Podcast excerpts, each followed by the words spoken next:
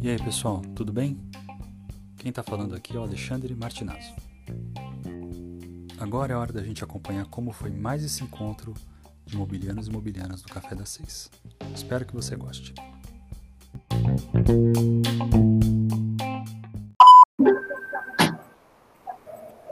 Muito bem, começando mais um Café das Seis aí.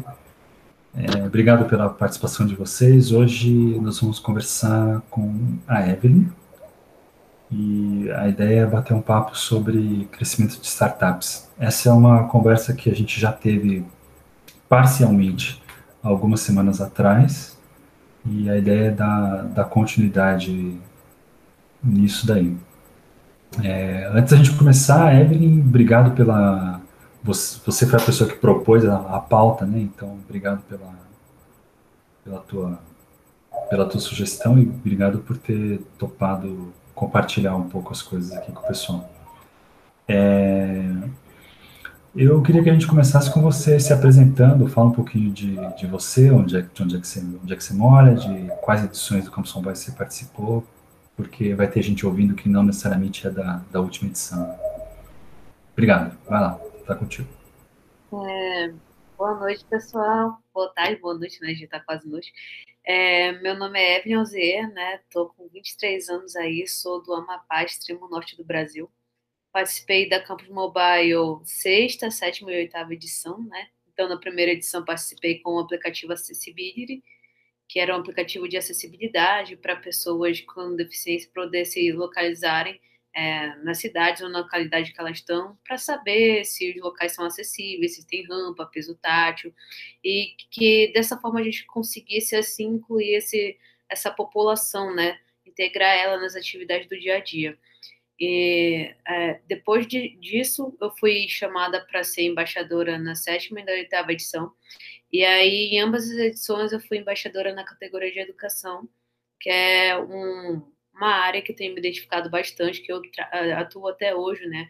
Cheguei a estar em uma startup também de educação por um tempo, administrar ali alguma, uma startup que trabalhava com ensino à distância. Também participo de um movimento chamado Movimento Mapa Educação, que é um movimento de protagonismo jovem na luta por uma educação de qualidade para todos os brasileiros. Então, é, algum tempo tenho trabalhado nessa área e foi o que eu escolhi também estar é, tá atuando. E aí, hoje, né, vim com essa proposta aí de falar um pouquinho sobre crescimento de startups, né? Semana passada, o Pedro ele falou um pouquinho sobre a trajetória dele, como é que foi o crescimento da startup dele. É, e hoje eu estou trazendo uma outra perspectiva, na verdade, uma perspectiva talvez um pouco até mais didática, é, para a gente falar sobre desenvolvimento, crescimento e de que formas a gente pode é, atingir esse crescimento, né? Então, separei até um materialzinho aqui que eu, que eu fiz e queria uh, compartilhar, apresentar para vocês, mas a gente vai fazer essa dinâmica do bate-papo. Show! É, bom, a Evelyn já, já adiantou, o Pedro que ela citou, é, para quem não acompanhou a primeira conversa, é o Pedro Neto, que foi embaixador da oitava edição na, em Smart Cities e foi finalista da sexta edição. Ele é lá de Juiz de Fora, da Federal de Juiz de Fora, né? também como, como digníssimo Gabriel aqui. E bom, vamos lá, Evelyn. Você acho que a gente começa falando com o material que você tinha preparado e, é, e depois a gente elabora uma conversa em cima disso, né? Ah, ótimo. Então, vou compartilhar aqui. É, pensei um pouquinho também no pessoal que ainda está começando, né? Assim, porque para a gente falar é, bem sobre isso, quando a gente participa da Campus Mobile, a gente tem um, como se fosse um, uma espécie de pré-aceleração, né? A gente não chega a ter uma aceleração que é onde a gente vai conseguir profissionalizar, entender melhor processos dentro de startups, é, entender métricas, crescimento, parte jurídica, parte financeira. Então, a ideia foi trazer para essa conversa também é, um pouquinho mais sobre essas perspectivas e dar mais base para os projetos que estão se desenvolvendo, para os projetos que para as pessoas que ainda estão trabalhando seus projetos e ainda estão um pouquinho é, sem direcionamento, mas que já passaram por todo esse processo de validação, de MVP, é, apresentação de pitch, etc. Mas a gente sabe que para que a ideia ela saia realmente do papel e consiga se consolidar, precisa de ter, precisa mais base, né? E por isso que antes de entrar em si dentro de growth, dentro de crescimento, preciso falar de alguns pontos importantes que constituem a base do growth. Né? Então, o que é o growth? O growth é uma forma de pensar no crescimento analisando métricas sociais e utilizando ferramentas ligadas a outras áreas de forma inteligente personalizada, de acordo com o empreendimento em questão.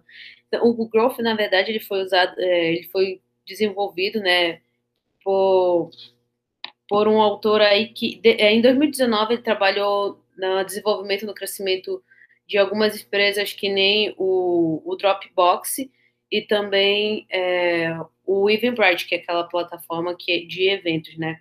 Então, desde 2010 esse termo tem sido aplicado para crescimento, né? E ele envolve muito essa parte de métricas, análise de indicadores, né?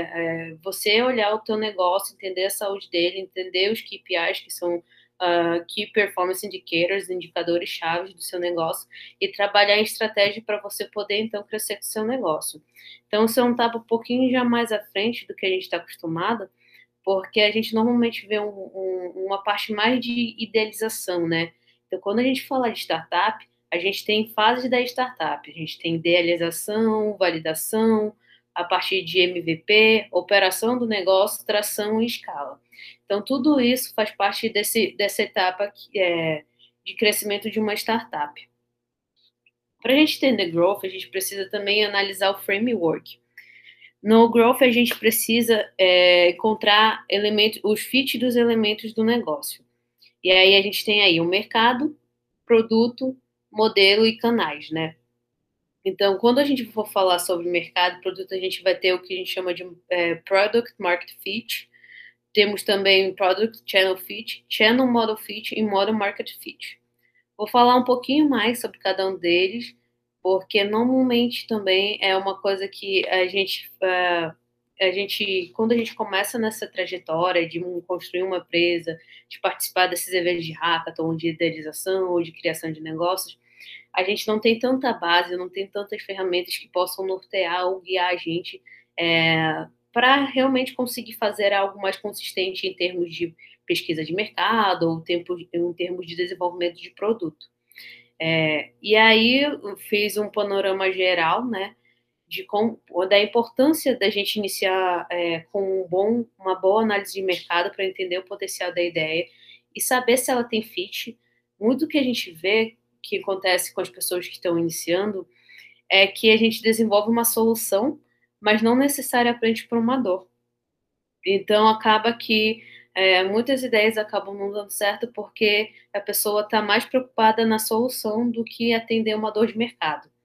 E aí, algumas ferramentas que podem ajudar em todo esse processo de busca, de validação, de entender o mercado, tá desde o uso do próprio Google, né, para entender o volume de busca, entender o tamanho do mercado, mas algumas outras plataformas que também podem servir de guia durante esse processo, te dar entendendo melhor o mercado, né? A gente tem aí sites que nem o Estatista, que trabalha com dados de estatísticos sobre o mercado.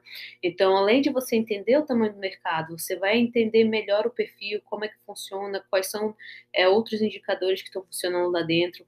Google Trends também é bem legal porque você consegue entender a tendência do mercado, se ele está crescendo ou se ele está diminuindo, né? Que é importante porque quando você pensa no negócio, você pensa no desenvolvimento dele também a longo prazo. Então você precisa estar tá atento às tendências é, que esse mercado ele vai seguir. E alguns outros é, fontes, como dados demográficos, e que você pode encontrar no The World Bank, a World in Data, Todos esses também podem servir como fontes legais de ferramentas que podem potencializar esse processo de você conseguir fazer uma boa pesquisa de mercado. Outras é, maneiras que são bem interessantes são consultar em algumas empresas e consultorias que trabalham especificamente gerando pesquisa de mercado, né? E aí algumas que eu posso mencionar é, por exemplo, a CB Insight, que trabalha com essa pesquisa e aí vocês podem encontrar até online mais informações sobre. E uma, é, além disso, também conversar com insiders. O que seriam esses insiders? São pessoas de dentro do mercado que são especialistas, conhecem bem como é funciona. Então é importante você estar tá conversando com pessoas que são assim e, tá, e, ter até uma pessoa que entenda mais do mercado né, no seu próprio time. Então é importante você ter toda é, essa parte consolidada, porque você não pode fazer. É, é, difícil você ter um crescimento em um produto que ainda não está consolidado. Então, por isso que é importante sempre a gente ressaltar a importância dos fits do negócio. E aí, colocando aqui uma matriz que pode ser um guia, essa aqui é a matriz de posicionamento de ideia.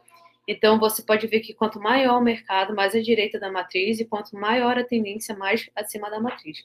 Então, é aquilo que estava falando, a gente vai relacionar o tamanho de mercado com as tendências que tem aí de, é, do consumo, do crescimento.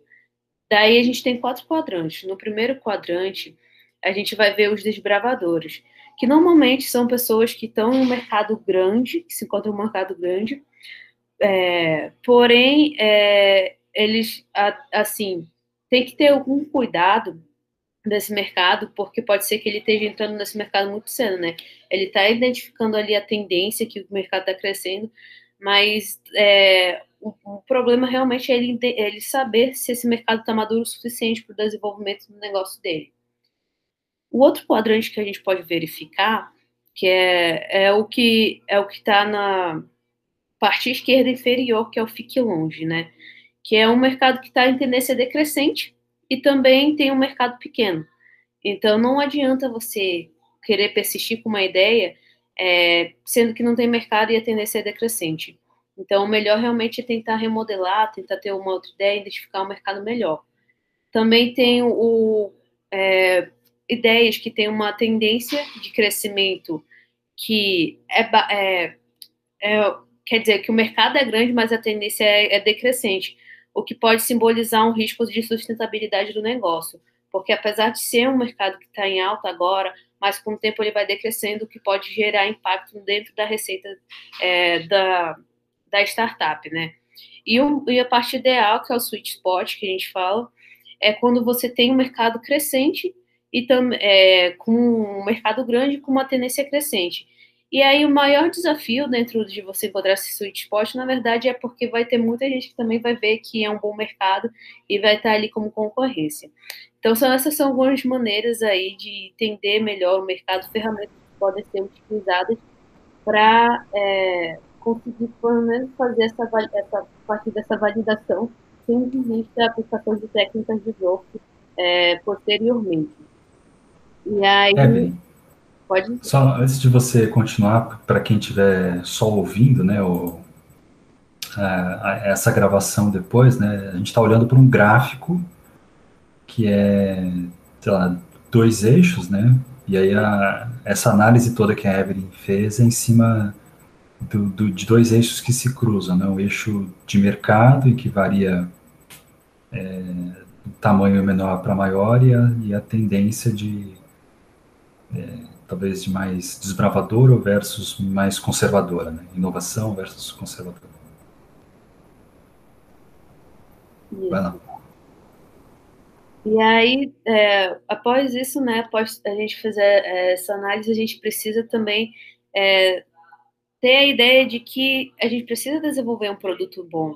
Então não basta a pessoa ela desenvolver, ela tá no mercado bom, identificar um grande mercado com uma tendência crescente, se ela não conseguir atender a dor do mercado. E aí é que a gente entra na etapa do product market fit, que é tentar encontrar o fit desse mercado, né? Como que o produto ele vai atender, ele vai satisfazer. E dentro disso, a gente trabalha muitas métricas. Então é sempre importante ressaltar a importância a ressaltar que é importante você ter conhecimento de métricas para startup. A gente tem algumas métricas que são métricas de negócio, métricas de produto e métricas de growth, que eu vou falar um pouquinho mais de métricas de produto, né, para poder entender de que forma a gente chega nesse product market fit. Então, para aplicar essas estratégias de growth, a gente precisa entender esses elementos de negócio.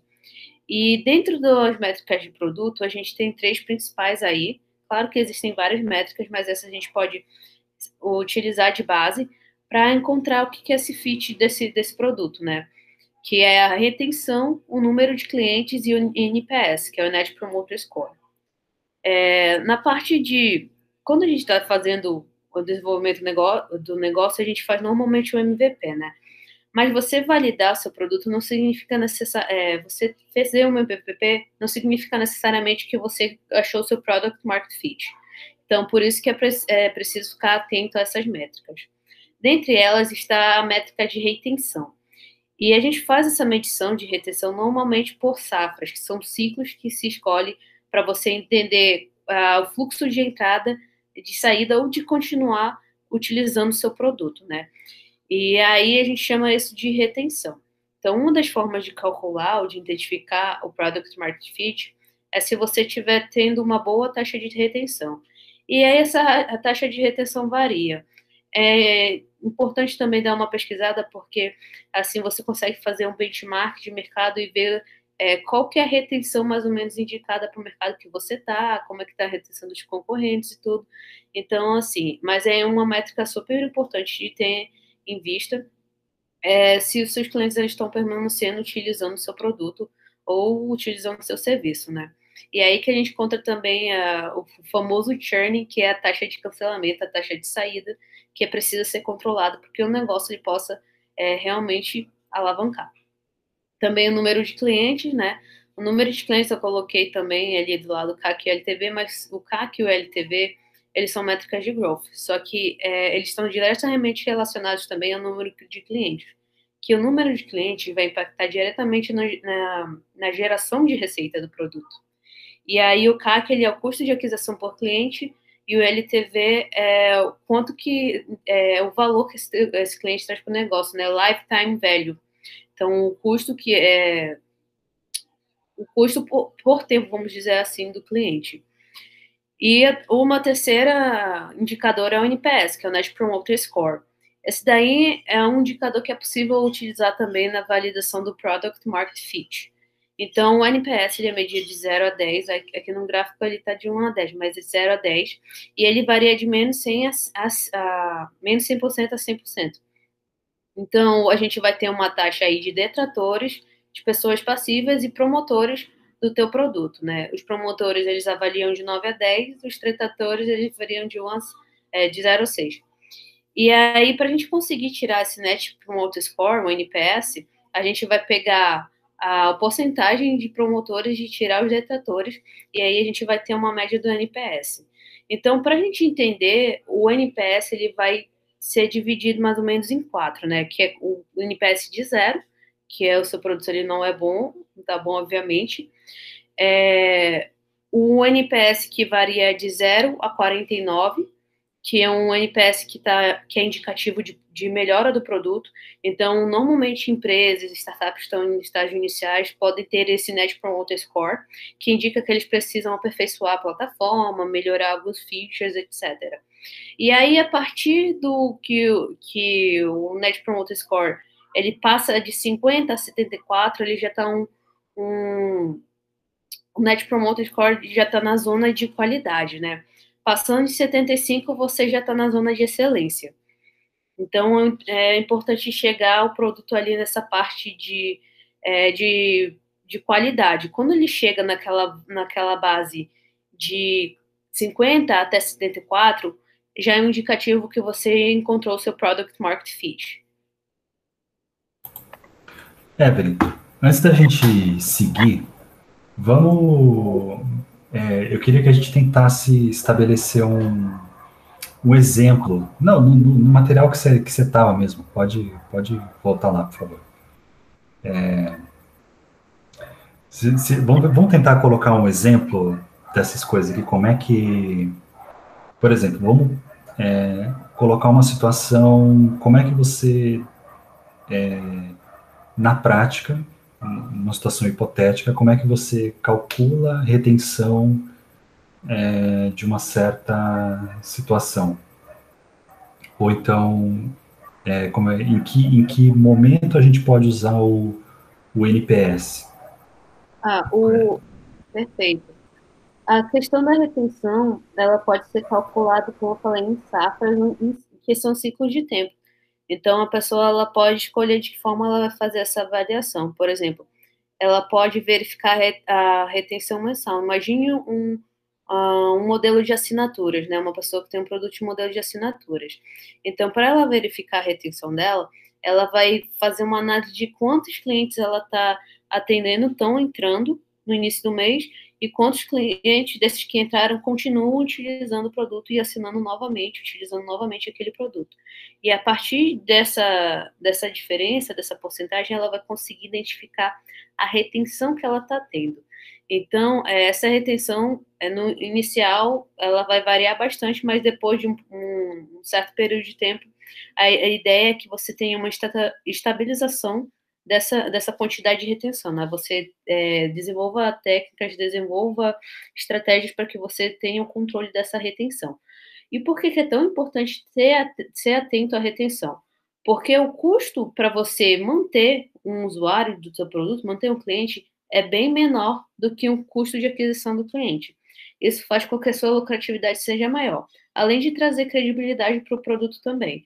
Então, uma das formas de você calcular essa retenção pode ser por criação desses ciclos que podem ser mensais ou, ou se ajustar dependendo do negócio que você tiver. É, a ideia é que. Desculpa, você me corrija se eu estiver falando bobagem, né? mas a ideia é que você ajusta, você mede sua retenção no período em que, de acordo com as, é, com as direções que você quer validar, né? Isso, no sentido, a gente está falando ainda de, de Product Market Fit, então nós estamos falando de, ainda de ciclos de MVP, e aí você está tentando verificar se a sua retenção está de acordo com a direção das hipóteses que você está construindo. É isso, Emily? Pode, isso, pode ser, pode ser isso, mas pode ser também é, quando o produto ele já também estiver rodando, né? Porque normalmente a gente já roda, o NPS, ele é, Quer dizer, o Product Market Fit você tira depois que você constrói o produto e você faz o lançamento dele. É, mas é. Então, tipo, normalmente no início vai ser até difícil calcular a retenção. Por isso que eu vou também mostrar um outro tipo de indicador que pode ser utilizado, um outro um método pode ser utilizado para calcular, é, para tentar entender o Product Market Fit, porque nem toda startup vai conseguir calcular essa retenção, porque é uma coisa que acontece a longo prazo. Então, são ciclos, né? São períodos que você tem que determinar para conseguir calcular essa retenção. Então, uma outra análise que a gente pode usar, se não for possível calcular a retenção, vai ser o Must Have Score, que eu vou apresentar logo em seguida. Mas antes de apresentar isso, também vou falar um pouquinho sobre eh, essa parte do NPS, como foi perguntado, que na verdade ela é até simples, né? Quanto aplicar o NPS? Quando o produto já também estiver rodando, quando você já tiver os teus primeiros clientes ali, ali também já estiverem usando a plataforma, você vai enviar para eles o formulário pedindo para que, que eles avaliem essa nota aí de 0 a 10 para você fazer o cálculo do Net Promoter Score. Então, para você ter essas métricas, gerar elas, é preciso que o produto ele já esteja em operação e você também já esteja adquirindo é, adquirindo cliente, né? Já estejam pessoas pagantes. Quando a gente fala de clientes, a gente está falando que são pessoas pagantes, não são apenas usuários. Então, é, em questão de retenção em NPS é isso. Mas, como, mas reforçando a parte da retenção, é, normalmente tem, é, talvez startups em, em estágios mais iniciais ainda não consigam fazer o cálculo dessa retenção. Entendi.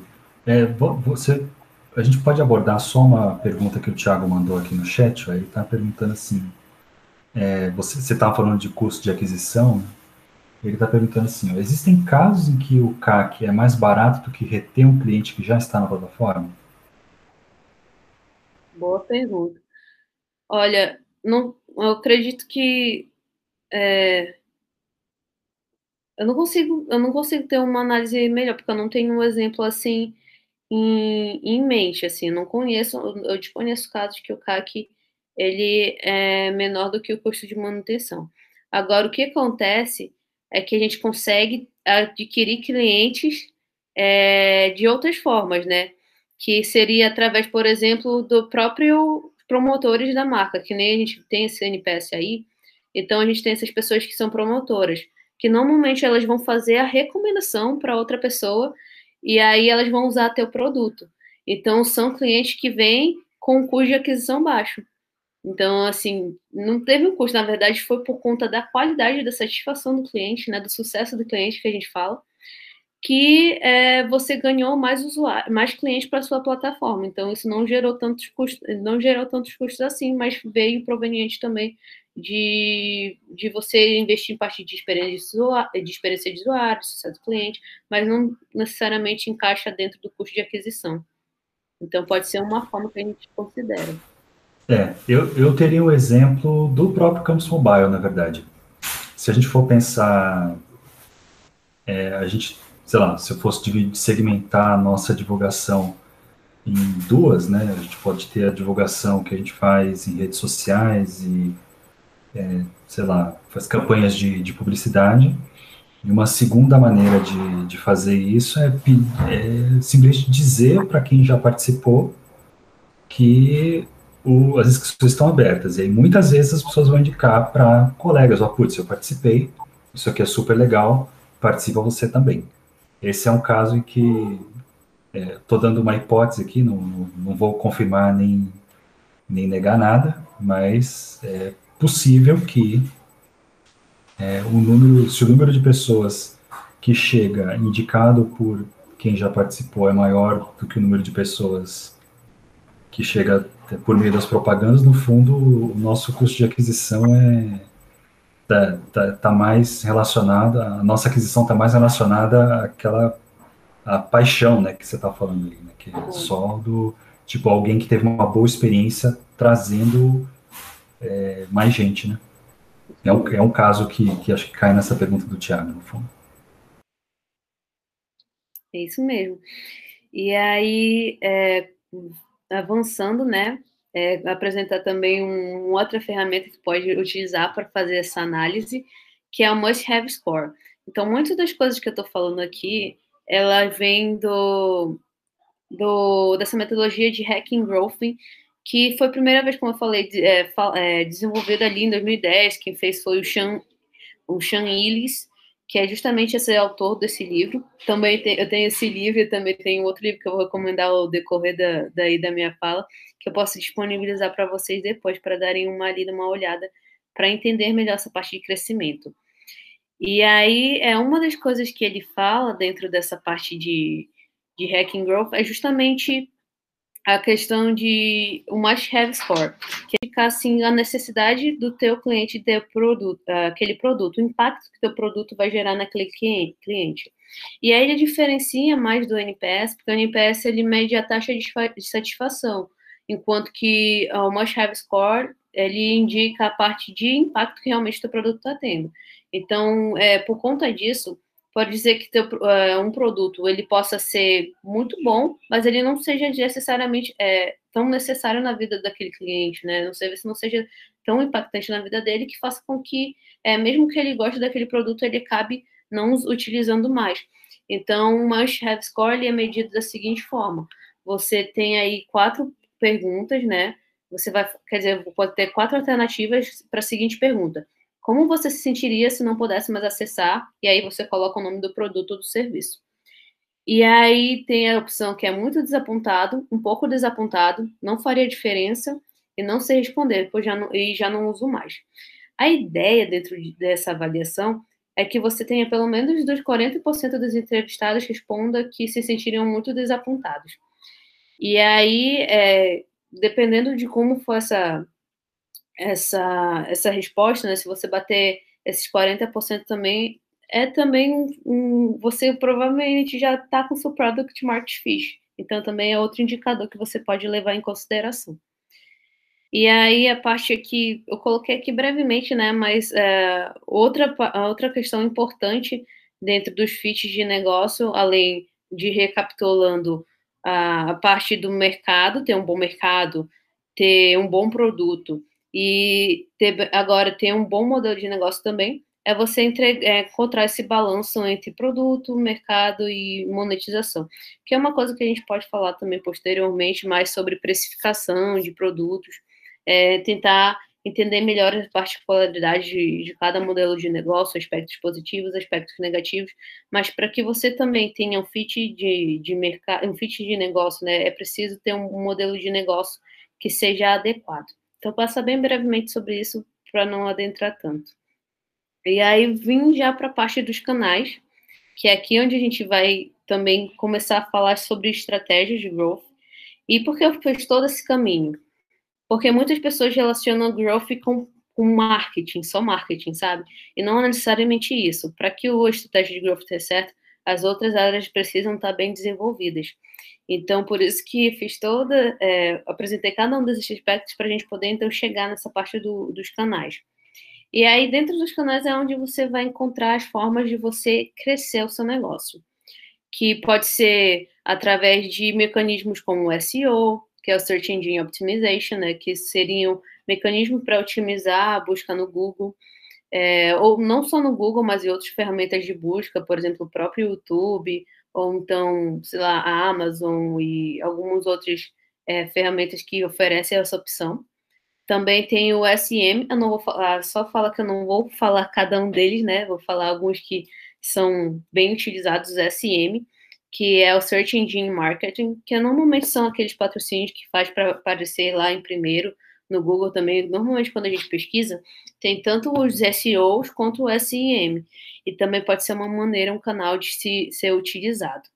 Também tem o PR, que são Public Relations, relações públicas, que é normalmente quando você procura que seu serviço ou produto seja tenha feito um anúncio, né, para que ele crie, para que você tenha autoridade, credibilidade daquele produto. Então, normalmente produtos também que tem um pouquinho seja um pouquinho tenham um pouquinho mais de resistência, eles usam desse tipo de técnica para criar essa, uh, essa essa autoridade, né? Um exemplo, por exemplo, é, é o Singu do EasyTax, é, Singu né, do, do Thales, do, que ele tinha antes do EasyTax, ele fez o Singu, do Thales Gomes. É, por exemplo, o Singu, ele é um aplicativo que as pessoas elas pedem cuidados de beleza em casa. Então, para que as pessoas criassem menos resistência de receber pessoas, profissionais de beleza na sua casa, né, saber se é seguro, então uma tática que eles usaram foi essa de PR, que é justamente promover a marca ali, fazer as relações públicas dela para gerar mais credibilidade. Entre outras coisas que você pode utilizar como canais, também tem o marketing de conteúdo. Essa é clássica, né? Que é justamente fazer parte de você entregar valor para os clientes através das postagens, através de. É, pode ser em blog, pode ser em redes sociais, mas é gerar esse conteúdo, entregar e gerar um relacionamento. A questão do marketing de conteúdo é que ele é um pouquinho mais demorado, né? Porque até você fazer toda a jornada e, também criar esse relacionamento, ele gera um pouco de tempo mas é uma técnica que é muito utilizada. Além disso, também tem alguns uh, tem anúncios, tem o e-mail marketing, uh, parte de inbound, é, outbound sales, que é a criação de time de venda, uh, palestras, afiliados, influência. Afiliados é um modelo que você usa, que você pode é, ter pessoas que estão vendendo seu produto e aí elas ganham uma comissão caso elas vendam. Então, existem alguns desses canais, né? Existem diversos canais que eles podem te auxiliar ao crescimento é, da, da startup do negócio. E aí é importante falar sobre isso também, porque é com, são maneiras de você crescer sem necessariamente antes de você ter um investimento ou receber algum dinheiro de fora, mas é crescer com as próprias pernas e ter uma maturidade dentro da startup. E aí, então, o que você deve fazer para fazer, sua, é, fazer sua estratégia de growth? É, Evelyn, vamos só, antes, antes, de você prosseguir, vamos, eu queria explorar um pouquinho mais uma pergunta que o Thiago deixou no, no, no chat aqui, ó. É, que ele está dizendo o seguinte, enquanto usuário, ele quase nunca clica no, nos links, nos primeiros links né, da, da busca, os patrocinados. E aí ele não sabe se é uma coisa que é dele, né, específica, mas ele queria, ele pergunta aqui se existe alguma área em que isso é mais efetivo ou não, se você souber. Se existe uma área que essa, uh, essa tática de SEO e de, de SEM, na verdade, assim, é uma questão também de teste, sabe? Porque, assim, é, por exemplo, o Thiago é uma pessoa específica, mas muitas pessoas vão clicar normalmente no primeiro link, né? E para a empresa entender se é válido para ela investir naquele canal, ela vai fazer testes. Então, assim, pode ser que para algum tipo, para algum segmento dê certo, é, para algum segmento, é, para alguma empresa dê certo, para outras não. Por quê? Porque varia também muito o perfil de cliente ideal. Então, pode ser que o perfil de cliente ideal da empresa A, normalmente clique mais vezes no primeiro anúncio e, tem, e prefira ter essa agilidade. E um cliente B não tem esse perfil, seja que nem Thiago, faça uma procura melhor, não clique nos primeiros links, enfim. Então, vai muito também de conhecer o perfil do cliente ideal ou de cliente que tenha esse perfil parecido de consumo. Por isso que até cheguei a colocar aqui, que até vamos, é, vou falar melhor disso, né? Quando a gente faz, por exemplo, aquele é, must have score, aqueles 40% que a gente consegue, pelo menos aquelas pessoas que é, ficaram muito desapontadas, né? Normalmente vão ser nosso perfil de cliente ideal, que é o ICP. Uh, ah, e aí a gente vai fazer ideal que faça uma entrevista com essas pessoas para entender melhor o perfil dela, como é que ela chegou naquele produto, né? Então você vai é, identificar quais são os canais que as pessoas estão alcançando o teu produto, é, por que, que ela adquiriu aquele produto, então vai entender a dor, a necessidade que ela tinha de consumir aquilo e o que, que é, você acha que poderia melhorar naquele produto. Então, já tendo em vista é, é melhorias, aperfeiçoamentos para você melhorar sua retenção, adquirir mais clientes. Então, também vai muito desse conhecimento do público que você vai estar lidando. E dos testes de canais que vão ser mais úteis aí dentro da sua técnica de, de crescimento. Legal, obrigado. É, eu só, a única coisa que eu acrescentaria do, do que você falou é que eu tenho a impressão de que, sei lá, às vezes você está buscando um produto específico já, né? Você já, já tem, você, você busca e meio que já sabe qual é o resultado que você quer clicar, né?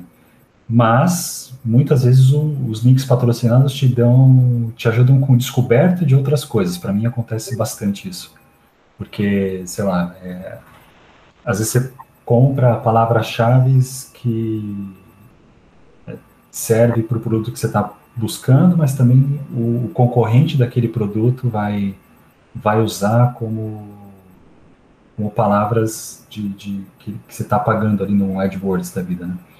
Então, acho que pode servir também, né? E, de fato, teste acho que é o mais, mais apropriado sempre. Né? De qualquer forma, pode seguir aí, Evelyn. E aí eu coloquei aqui é, o que a gente tem que ter para fazer começar uma estratégia de growth, de crescimento. Confiança na retenção, sempre importante é, ter em vista essa parte da retenção. Perfil de ICP bem definido, que é justamente esse Ideal Customer Profile, perfil ideal de cliente. Bom entendimento desse ICP, então aquelas duas etapas que eu falei, de você entender, é, saber qual é o seu perfil de cliente, você pegar aqueles, aqueles 40% do must have score e fazer uma entrevista, entender as peculiaridades, entender os porquês, entender aquele perfil de cliente, né? E amplo conhecimento sobre os canais de tração. Então, todos os canais que eu pontuei anteriormente, é preciso que você tenha um entendimento amplo de cada um deles para poder, então, traçar uma boa tática de crescimento. E aí, uma das indicações que fica aqui é esse livro Traction, que ele fala justamente isso, sobre explorar esses diversos canais. É, dentro disso, uma das é, técnicas que pode ser usada é da o Bullseye Framework, que é para você conseguir, então, encontrar o melhor canal de tração para a empresa, que é justamente aquilo que a gente estava falando, né? Pode ser que a técnica do SEO, do SIM, não funcione para uma empresa. Pode ser que outros tipos de canais sejam melhores. Então, a técnica do Bullseye Framework, ele mostra, assim, esses três círculos aí, essas, é, essas três é, circunferências aí, sendo que na circunferência maior, que está em, em, preto, é, é como se você tivesse que colocar todos os canais, e aí dentro do no arco menor, você vai selecionar quais são os canais que se encaixam melhor para você, que você acredita que vai ser melhor para o seu negócio, que você tenha orçamento, que você também tenha é, recursos necessários para conseguir fazer a implementação desses canais. E aí, nessa segunda etapa, você vai então identificar, é, você vai colocar em teste, né, esses, esses possíveis canais que você vai usar, e aí entender o que, que rende melhor, qual canal que dá mais certo, para poder então colocar como canais principais, que aí tem três pontados, mas você vai conseguir identificar é, aqueles que estão gerando uma retenção, um crescimento maior, né? O indicado é que, por exemplo, ah, eu investi em, uma, em alguma desse, desses canais. E aí eu percebi que eu tive o crescimento de até dois dígitos na minha startup. Então, normalmente, os que vocês vão trazer mais para o centro é, desse, desse gráfico do círculo são aqueles que te dão é, um crescimento que superam, é, que chegam até dois dígitos. E aí, é assim que você vai afunilhando para encontrar quais são, vão ser seus principais canais.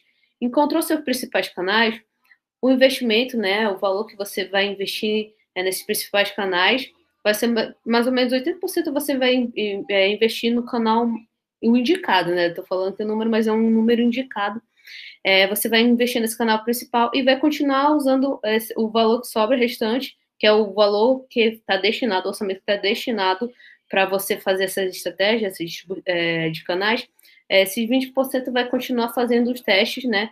É, dos outros canais, porque pode ser que haja alteração, pode ser que mude um pouco o mercado, não sei. Pode ser que haja algum tipo de mudança aí no meio que de repente você consiga aplicar uma técnica que você tinha utilizado antes, só que anteriormente não deu certo, e aí por alguma ocorrência você é, continuou fazendo o teste dela e aí você percebeu que começou a ter um rendimento maior naquele canal. Então isso te possibilita ir é, descobrindo outros canais.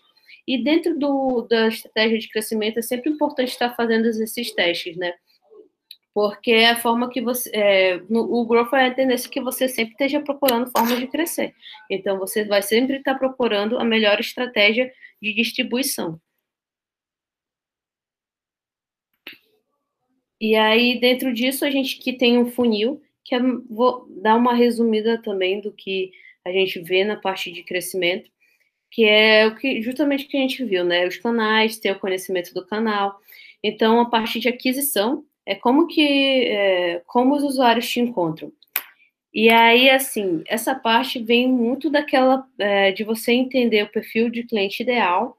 E aí, é, quando você for fazer sua estratégia, você vai procurar pessoas que tenham um perfil parecido, não necessariamente seu cliente ideal, mas o perfil parecido para você poder ter técnicas de como alcançar aquele público com perfil parecido, para você então ter mais clientes para o seu produto, para o seu serviço. E aí chegou né, é, nesses clientes, é aquele famoso funil de, de marketing, né? Assim, você tem o lead, e aí você tem a ativação, tem a retenção. Então, a, o funil de growth ele é, é semelhante, né? Mas aí você vai já estar tá com essas táticas de canais que você vai estar tá testando. É, então, como falam, é, o growth ele é basicamente um marketing de experimentação, como o autor do livro ele gosta de falar. Então, é, depois dessa parte de aquisição, vem uma parte de ativação, que é você fazer com que essa pessoa, esse lead, ele tenha uma boa experiência no primeiro contato com o seu produto, com o seu serviço. Para que então você possa evoluir para uma parte onde você vai conseguir reter ele.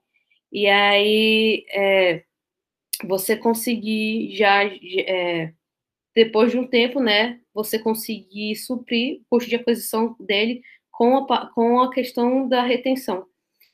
É, após a retenção, a outra etapa é uma etapa de receita, que é você pensar para além da retenção, mas pensar na monetização, pensando na forma de gerar mais lucratividade para o negócio, que é, por exemplo, pensar em novos planos, em novos serviços, em estratégias de upsale, ou seja, você oferecer um novo produto, um serviço ali para ele evoluir no plano, é, no plano, no, no plano que de, do produto que você está oferecendo, entendeu? Pode, pode fazer essas estratégias de fazer com que aquele teu cliente retido, ele continue consumindo mais ainda o teu produto.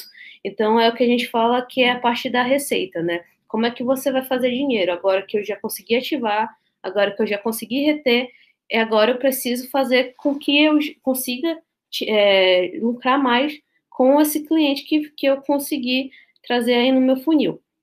E é para além disso, também tem justamente aquela parte da recomendação, né, que às vezes não é falado, mas é importante, que ela consegue fazer com que traga mais usuários, traga mais é, clientes para o produto através de recomendações, que é justamente aquele custo mais baixo que a gente estava falando. Então, também uma parte importante é a pessoa gostar tanto do teu produto, do teu serviço, que ela vai já recomendar e vai conseguir fazer com que tu tenha mais clientes e ajude na parte do teu crescimento. E aí, revisando os passos de, de, desse crescimento do growth, o que, que ele consiste, né? É, sempre que for pensar em, como, em fazer uma estratégia, em aplicar ele para o negócio, é justamente uma etapa de brainstorming, de pensar, de ter ideia de que canais vai usar, de, é, de, como, vai, é, de como vai fazer isso, estabelecer a prioridades, é, quais são uh, estratégias que você primeiro vai utilizar dentro da sua estratégia de crescimento, condução e documentação de experimento, implementação de testes. Então, a gente sempre vai trabalhar com testes, sempre vai testar os canais, sempre vai testar a estratégia. É, o Growth, ele vai trabalhar com a parte de marketing, mas ele vai trabalhar muito com a parte de produto, usabilidade, experiência do usuário. Então, ele é bem amplo, mas ele vem com essa ideia de realmente é, trazer a diversificação e crescimento é, de, da aquisição de clientes. E aí parte para análise de dados, né? E, como falei, o Growth ele sempre vai trazer muita parte de análise, de entender o cliente, de entender os KPIs, que são os Key Performance Indicators, para então estar tá sempre fazendo esse ciclo, que é isso que vai seguir. Análise, analisar o dado, brainstorming, fazer as prioridades, condução de documentação de experimentos, implementação de teste e por aí vai. Então, assim, essas são uma das formas que tem, falando de crescimento de startup, é, para tentar desenvolver e amadurecer mais o negócio. E aí, assim, esse foi um pedaço que eu falei, e aí eu vou falar brevemente também de alguns outros, mas eu quis trazer é, esse aspecto principalmente, porque normalmente quando a gente vai falar de, de, de crescimento, a gente fala sobre muito sobre captação de investimento, esse tipo de coisa, né? Eu coloquei até programa de aceleração digital de fomento como pontuado, mas a gente nem fala tanto de editais de fomento assim. Assim, eu, eu, eu, eu vejo muito mais as pessoas querendo, ah, eu quero um investimento para a minha startup, para a gente poder crescer. E aí a pessoa, assim, ela até corre um risco, né, de é, pegar investimento, de dar um percentual né, da sua startup, do seu negócio, sem pelo menos ter crescido com as próprias pernas antes. Então, é importante também ter esse olhar diferenciado de ter um crescimento é, que venha através da aplicação de estratégias, do entendimento do negócio, da gestão, é, para que então o crescimento ajude ela a alavancar mais ainda, o investimento ajude ela a alavancar mais ainda o negócio, né? E que haja uma melhor distribuição de, do, do equity, que é o percentual é, da empresa. E aí, é, se tiverem mais alguma pergunta antes de eu falar um pouquinho desses outros aspectos. Ah, eu, eu quero queria explorar um pouquinho, Evelyn, até, claro, dentro do que você puder compartilhar, né? É, na sua experiência à frente da, da prova EAD, né? Uhum. Como que era esse acompanhamento de KPIs? Como que, que tipo de que tipo de como era o como é que era a cara dos seus KPIs, né? Como que tipo de, de métrica vocês estavam olhando ali? É, e, e que tipo de decisão vocês estavam tomando em função desses KPIs, por exemplo? Eu vou falar aqui no meu Pois é. Aí, no caso do Aprove ED, mais especificamente, assim, a gente não chegou a desenvolver tanto essa, essa parte. E é uma coisa que eu reconheço, assim, também, porque eu ainda estava tentando ter melhor entendimento dessa parte de gestão, dessa parte de métricas. Então, na verdade, a gente estava, assim, correndo atrás de clientes, sabe? Mas a gente não estava aplicando tantas, tanto as técnicas. E é uma coisa que, por isso que eu trago hoje, eu sempre falo hoje, porque não adianta você querer fazer uma startup na base da vontade. Sem, sem metrificar, sem você ter números, você não tem como fazer gestão. Então, assim, é, é importante trazer isso para quem está começando, porque vai ser de suma importância para o desenvolvimento do negócio. Quando você for falar com o investidor futuramente, ele vai querer saber, é, é, entender quais são a, a custo de aquisição do cliente, o que, que é teu LTV, quanto que tu precisa, qual é a tua projeção. Então, assim, é preciso entender, não pode ser que nem toda pessoa que está na startup que tira aquele valor mágico de 500 mil de investimento para a startup dele, que ele não sabe nem de onde é, mas é 500 mil, sabe? Então, hoje, assim, tem, é, tem esse entendimento, e por isso também é, eu queria reforçar sobre todas essas, essas técnicas, essas práticas, porque elas são de extrema importância para o desenvolvimento e crescimento de startups.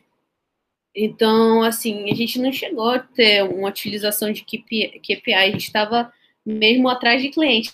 Então, a gente não teve um, um bom crescimento, pelo menos na, na época que eu cheguei para trabalhar, para tentar evoluir com a ideia de startup, tracionar mais. E aí, é, a gente, é, eu, eu entendo que por conta de a gente não ter também essa metodologia, a gente não conseguia evoluir tanto.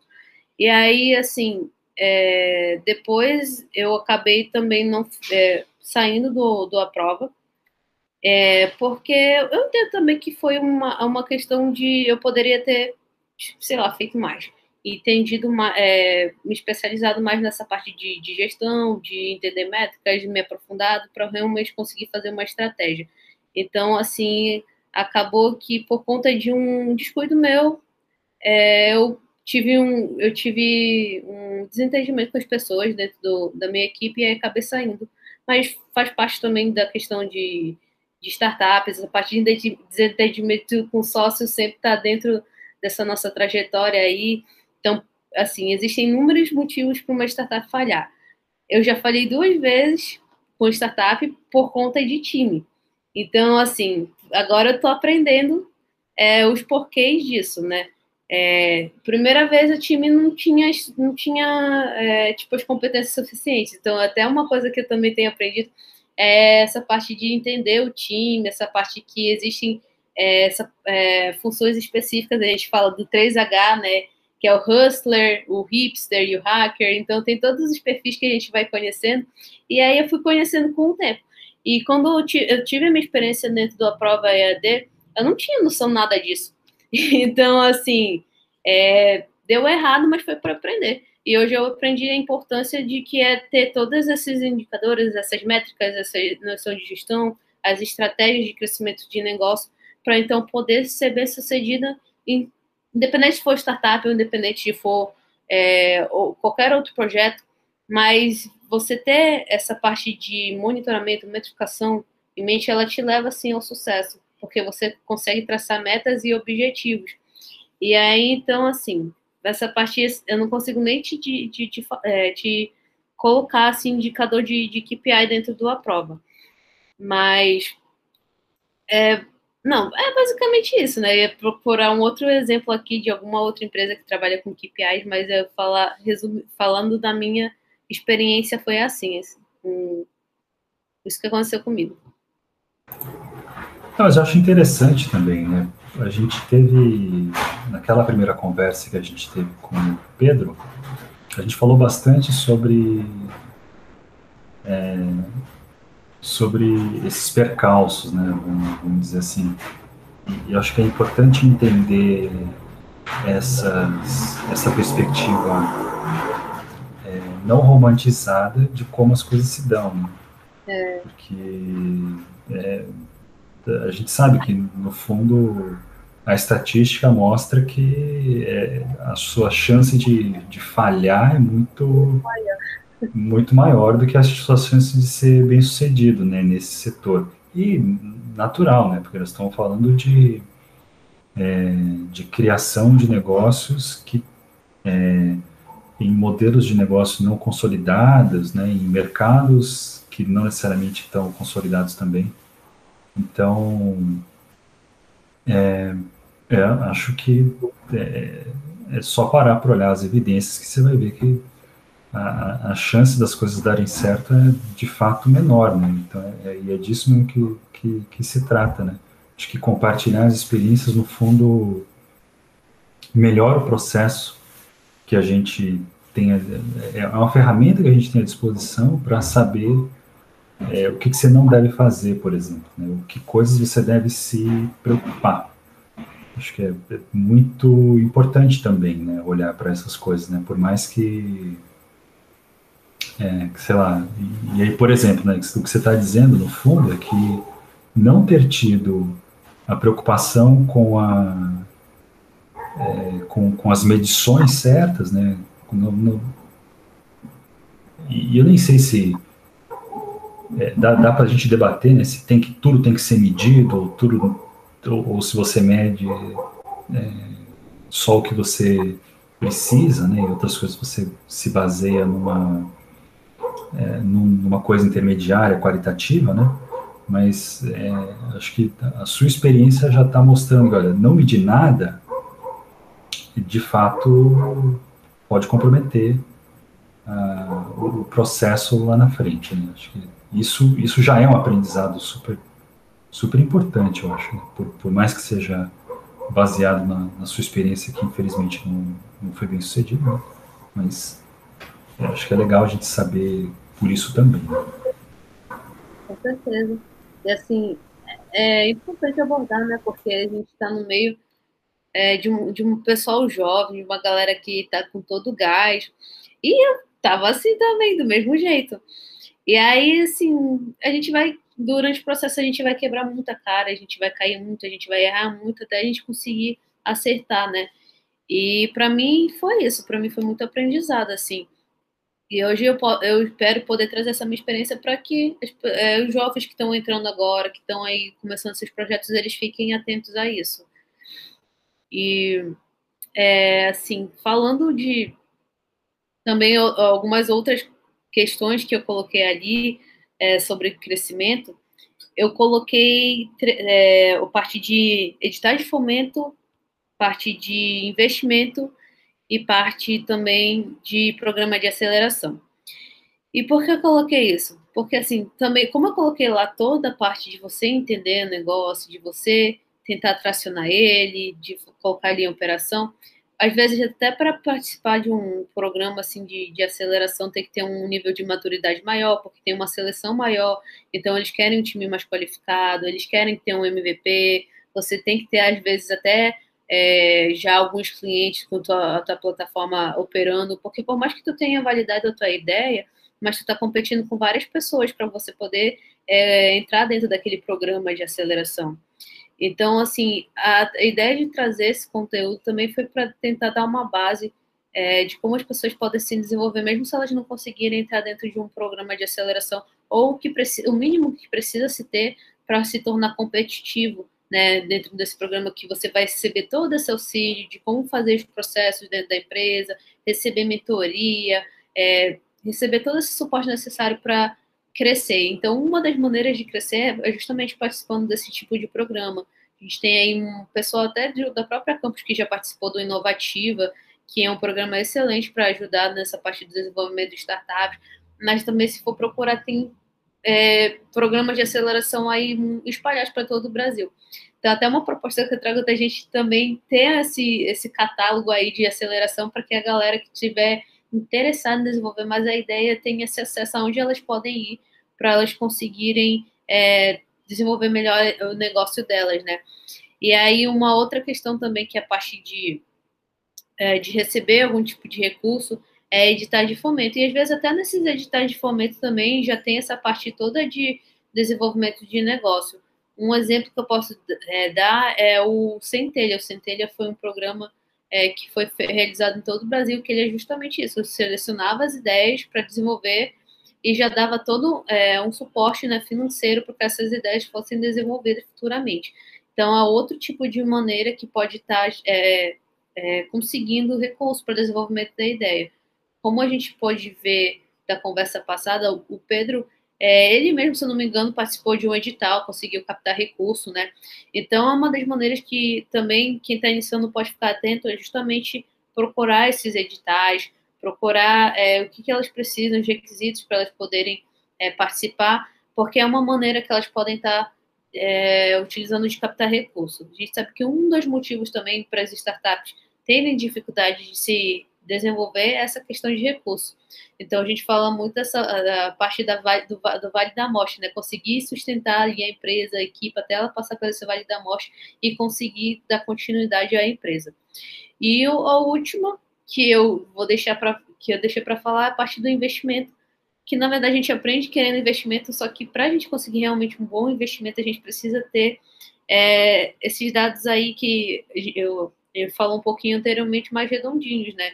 Que é justamente entender é, qual é o custo de aquisição do cliente, qual é o LTV, o quanto que a gente precisa, é, quanto que a gente, quanto que a pessoa quer é, de investimento para a ideia dela poder alavancar, de que forma ela vai utilizar esse recurso, esse investimento que ela está pedindo, é, o cronograma de, de desembolso, tudo isso é preciso ter em mente para conseguir investimento.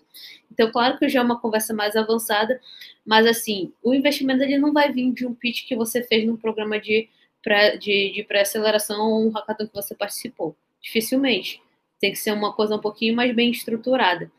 E aí, é, assim, essas são algumas das formas é, que pode se, se, pensar no crescimento da startup, né, a partir do investimento, capacidade de computação, programas de aceleração, mas também é, tentar fazer esse crescimento por si só, aplicando essas técnicas de crescimento que eu pude falar no decorrer da conversa. Sem dúvida. É, eu, eu diria que, é, no fundo, editais de fomento e captação, captação de investimento de uma maneira geral, né, incluindo busca de investidores, programas de aceleração com aporte e, sim, enfim, é, e editais de fomento. Tudo isso é um capítulo à parte na minha, na minha visão. Isso dá, a gente pode fazer uma, poderia até fazer uma conversa exclusiva sobre isso, né? Porque tem várias dessas coisas que se aplicam uh, inclu, até a pesquisa, né? A captação para pesquisa também quer, tem, a, tem os mesmos desafios, né?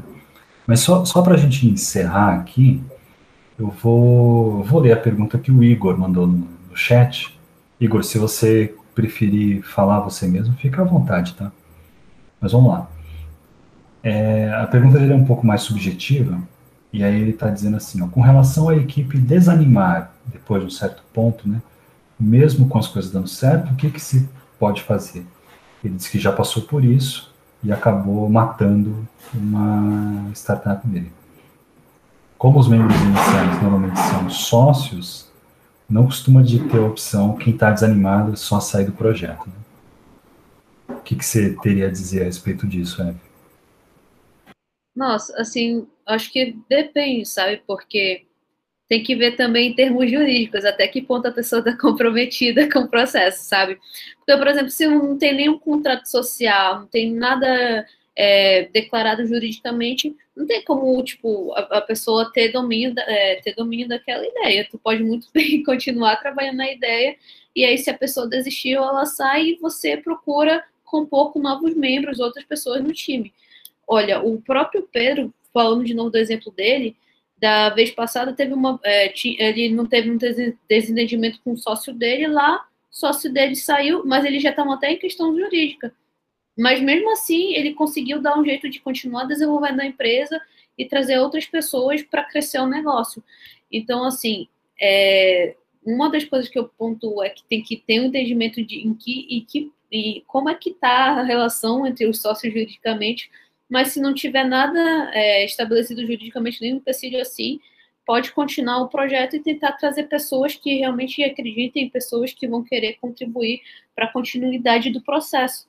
É, ao invés de ficar, talvez, se prendendo em pessoas que é, não estão é, tão dispostas ou não acreditam tanto naquele negócio, né? Porque se a pessoa que começou não está afim, não está disposta é porque ela não acredita realmente que aquele negócio vai gerar alguma coisa boa. Porque se ela acreditar, ela vai investir, ela vai continuar, é, tipo, dando sangue pelo projeto, vamos dizer assim. Então, assim, o que eu diria mesmo é que se não tem esse comprometimento, se pessoas é, não quiserem estar tá tocando o projeto, conversa com elas, fala, olha, eu quero continuar tocando o projeto, é, se não tiver nenhum empecilho jurídico, é, tipo, não tem nem, algum, nem outro trâmite para poder fazer divisão de, de da, da sociedade, porcentagem nem nada. Então é só tentar ficar, tipo, tentar conciliar ali, interesses com, com quem começou o projeto para dizer, olha, eu quero continuar o projeto, mas aí eu vou trazer outras pessoas para a gente continuar é, desenrolando aqui e fazer a startup acontecer. E eu diria que é isso, assim, porque não adianta você ficar se prendendo muito nas pessoas, porque por mais que a gente queira a nossa força de vontade, ela não vai fazer com que as pessoas mudem a opinião delas, sabe? Então eu já aprendi isso muito na, na marra e levando porrada, mas é assim. A gente tem que ser um pouquinho desapegado das coisas. É, não, mas acho que é importantíssimo isso que você falou, né? Que é do, se a coisa não está formalizada, no fundo, isso já é um indicador de alguma coisa, né? Mas principalmente o fato de existir uma formalização jurídica é meio que determina que dali para frente, enquanto não tem formalização jurídica, não tem nada, não tem nenhum tipo de é, impedimento para as pessoas continuarem é, sozinhas, né? E, e, e, no fundo isso é, um, essa é uma, uma decisão que tem que ser tomada o quanto, o quanto antes, né? Porque você não pode deixar para depois que você já tem uma propriedade intelectual desenvolvida, para ah, putz, depois agora você não participa mais e aquela coisa. É. Fica, fica um pouquinho complicado, né? Porque aí depois você tem que decidir. Deve ter algum certamente tem um termo latim para decidir isso, né, para dizer como é que se decide a coisa depois do ocorrido. Mas enfim, acho que é super importante aí a, a decisão. E obrigado pela pergunta, viu, Igor? Super, muito boa. Muito boa pergunta, acho. Bom, e é isso, Evelyn. Obrigado pela tua pela proposição, obrigado pela tua disponibilidade hoje. E está encerrado mais um Café da Seis, gente. Obrigado